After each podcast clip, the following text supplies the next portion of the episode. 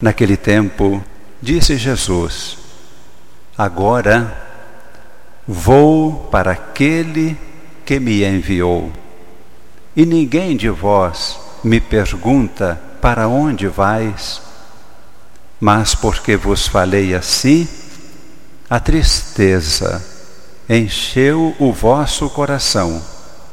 Entretanto, digo-vos a verdade é muito melhor para vós que eu me vá, porque se eu não for, o Paráclito, o protetor, não virá a vós, mas se eu for, vou-lo enviarei. E quando vier esse protetor, o Espírito Santo, ele convencerá o mundo a respeito do pecado, da justiça e do julgamento. Do pecado que consiste em não crer em mim. A justiça, porque eu vou para junto de meu Pai e vós já não me vereis. E a respeito do julgamento que consiste em que o príncipe deste mundo já está julgado e condenado. Muitas coisas ainda tenho a dizer-vos, mas não as podeis compreender e suportar agora. Quando vier o Espírito Santo, o Paráclito, Espírito da Verdade, ele vos ensinará e vos fará compreender toda a verdade, porque não falará por si mesmo, mas dirá tudo o que ouvir e vos anunciará as coisas que estão para acontecer. Ele me glorificará, porque receberá do que é meu e vou-lo anunciará. Tudo que o Pai possui é meu. Por isso eu vos disse: há de receber do que é meu e vou-lo anunciará. Esta promessa de Jesus se cumpre a cada momento de nossa vida. E agora, nesses três dias em que nós reservamos um tempo precioso, especial, para estarmos aqui junto de nosso Deus, podem ter a certeza de que esta promessa do Espírito Santo se realizará de modo muito forte na vida de cada um de nós, em nossos corações. Jesus está aqui. Nós cantávamos agora mesmo, nossos olhos estão fitos no Senhor, como a criança nos braços de sua mãe, olha para o olhar de sua mãe. E a criancinha olhando para os olhos da sua mãe, encontra a sua identidade. Ela se reconhece, começa a tomar consciência de ser alguém. Quando olhamos para Deus, vamos descobrindo nossa identidade. Nesses dias, tão especiais do nosso retiro, Deus quer renovar em nossos corações um grande dom que recebemos no dia do batismo, o dom da oração. A oração é um meio indispensável para nossa realização, para nossa santificação. Quando eu digo realização e santificação, quero que todos compreendam que as duas palavras significam a mesma realidade. Quando tivemos a beatificação de Padre Eustáquio, aqui deste lugar, junto a este microfone, o cardeal que veio como representante do Papa nos afirmou tudo isso, dizendo que ser santo é chegarmos à plenitude humana.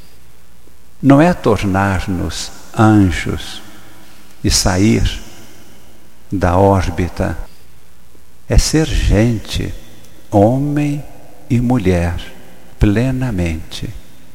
E para sermos pessoas, gente, mulher, homem, uma coisa é indispensável: a oração. Porque a nossa identidade está nesse olhar de Deus, na Sua presença. E pela oração vamos descobrindo quem somos. Somos criaturas capazes de Deus. Criaturas capazes de conversar com Deus, falar com Ele, escutá-lo, receber dele a força de vida, seu espírito, como Jesus acabou de prometer, e entregamos a Ele toda a nossa vida. A oração é indispensável para que aconteça em nossa vida o que para os apóstolos aconteceu no dia de Pentecostes. Se queremos nós receber esta força do Espírito na sua plenitude para nos desenvolver até a nossa plena realização, o caminho é a oração. O Espírito Santo sempre vem ao coração de uma pessoa que vive a oração. Nesses dias reservamos este tempo precioso. Escolhemos um lugar, este lugar aqui da igreja, da paróquia. Estamos procurando tranquilizar o nosso corpo, a nossa mente, nossos sentimentos, emoções, nossos sentidos. E na medida em que conseguirmos esta tranquilidade, este silêncio do corpo, da mente e do espírito, quem falará dentro de nós? O Espírito Santo. E a Ele nós vamos ouvir, vamos escutar. Nós lemos na Bíblia, nos Atos dos Apóstolos, que Maria, Nossa Senhora, estava com os apóstolos no cenáculo, estavam unidos e perseverantes na oração.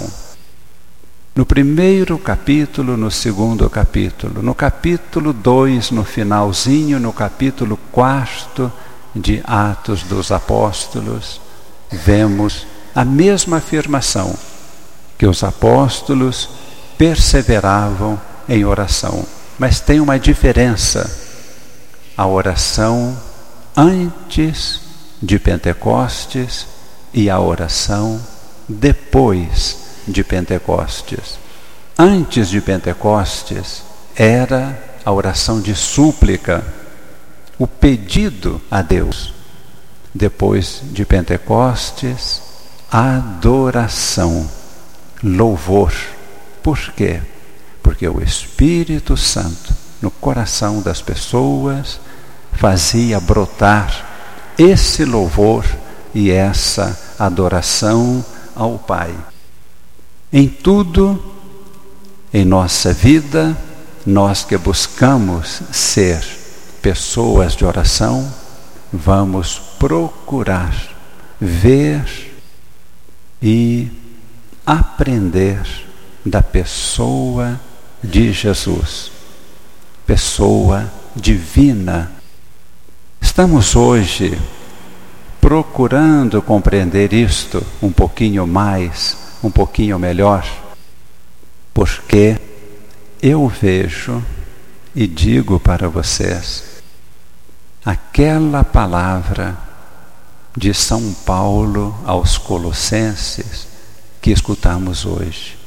Irmãs, irmãos, vocês são escolhidos de Deus amados, amadas de Deus. Não é por acaso que estamos aqui. Cada um está aqui por algum motivo, mas é importante todos nós, tanto vocês quanto eu mesmo, descobrirmos por que Deus nos traz aqui. Ele está nos preparando.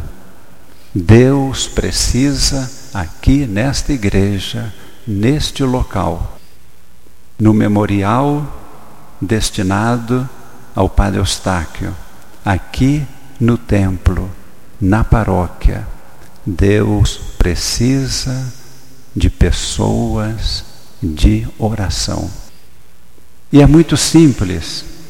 E é isto que ele quer falar conosco nesta pequena reflexão. O nosso modelo é Jesus. E o evangelista São Lucas, interessante, dos quatro evangelistas, São Lucas é aquele que mais nos fala da oração. E ele apresenta Jesus como pessoa de oração. Os momentos em que Jesus se retira para a montanha, para a praia, para estar em oração. A tal ponto que, se lermos atentamente o Evangelho de São Lucas, nós vamos descobrir uma realidade que a gente não via antes. Quase todo mundo vê Jesus como uma pessoa que faz milagres, prodígios, maravilhas, e é verdade. Jesus fez milagres. Mas São Lucas nos ajuda a compreender que antes disto, Jesus era um homem de oração. E a consequência da oração eram os sinais e os milagres. A base é apresentar Jesus sempre em contato, em comunhão com o seu Pai. Sempre. Os milagres, de vez em quando. Muda muito. Muda muito a maneira de vermos Jesus, homem de oração. E este é o modelo para nós. Este é o caminho. E olhando a vida de Jesus, nós vamos encontrar e descobrir como nós mesmos poderemos chegar a esta vida de oração. Jesus tinha a sua vida pessoal, a oração no silêncio, nas montanhas, na praia. E Jesus tinha também a oração litúrgica no templo. Nós sabemos que os israelitas, três vezes por dia, iam ao templo. Ao nascer do sol, ao meio-dia, à tarde, ao pôr do sol. E quem morava longe, como é que fazia? De manhã, ao meio-dia e à tarde, ficava voltado para o lugar onde estava o templo. Vamos imaginar um pouquinho? De manhã cedo, vocês estão lá na Praça 7. Para um pouquinho, cuidado com o carro, e fica voltada aqui para a direção onde está a igreja Padre Eustáquio. Inclina a cabeça e faz a oração. De manhã, ao meio-dia, à tarde. Assim que os israelitas faziam, em qualquer lugar em que estivessem. Jesus seguia esse costume dos israelitas de orar também no templo. A oração é para nós, antes de tudo, um dom, um presente de Deus para nós, não um dever. Isso também muda muito para nós vivermos e aceitarmos esse presente de Deus. Nós rezamos não porque temos obrigação de rezar. Nós rezamos porque é um presente de Deus para nós. E nós rezamos porque nos sentimos felizes com o presente que Deus nos dá. Quero dar dois exemplos ainda, e depois eu termino, da vida de Cristo, neste sentido de vermos em Jesus homem de oração. O primeiro exemplo é o batismo de Jesus. Como que podemos ver o batismo de Jesus? A gente pode ver assim: o Pai se manifestou e se revelou diante do seu filho e diante de todo mundo que estava ali perto dele. Mas podemos ver do jeito que está no Evangelho. O que, que o Evangelho diz? São Lucas. Jesus estava em oração. E enquanto rezava, os céus se abriram, uma luz apareceu. O Espírito Santo, em forma de pomba, e uma voz do Pai, dizendo: Tu és o meu filho muito amado, em ti coloquei todo o meu amor. Esta manifestação foi um fruto da oração. Jesus estava em oração. E por isso ele percebeu a manifestação do Pai. Segundo exemplo, a transfiguração. A gente pensa que Jesus subiu a montanha para se transfigurar. Não é. O que que São Lucas escreve? Que Jesus subiu a montanha, escolheu três, para orar. E estando em oração, o seu rosto se iluminou e ele se transfigurou. E os que estavam em volta escutaram a voz do Pai este é o meu filho muito amado. Escutai-o. Dá para perceber a diferença das duas palavras? No batismo, o Pai falou com Jesus: Tu és o meu filho amado. Na transfiguração, o Pai falou com os apóstolos: Este que vocês estão vendo é o meu escolhido.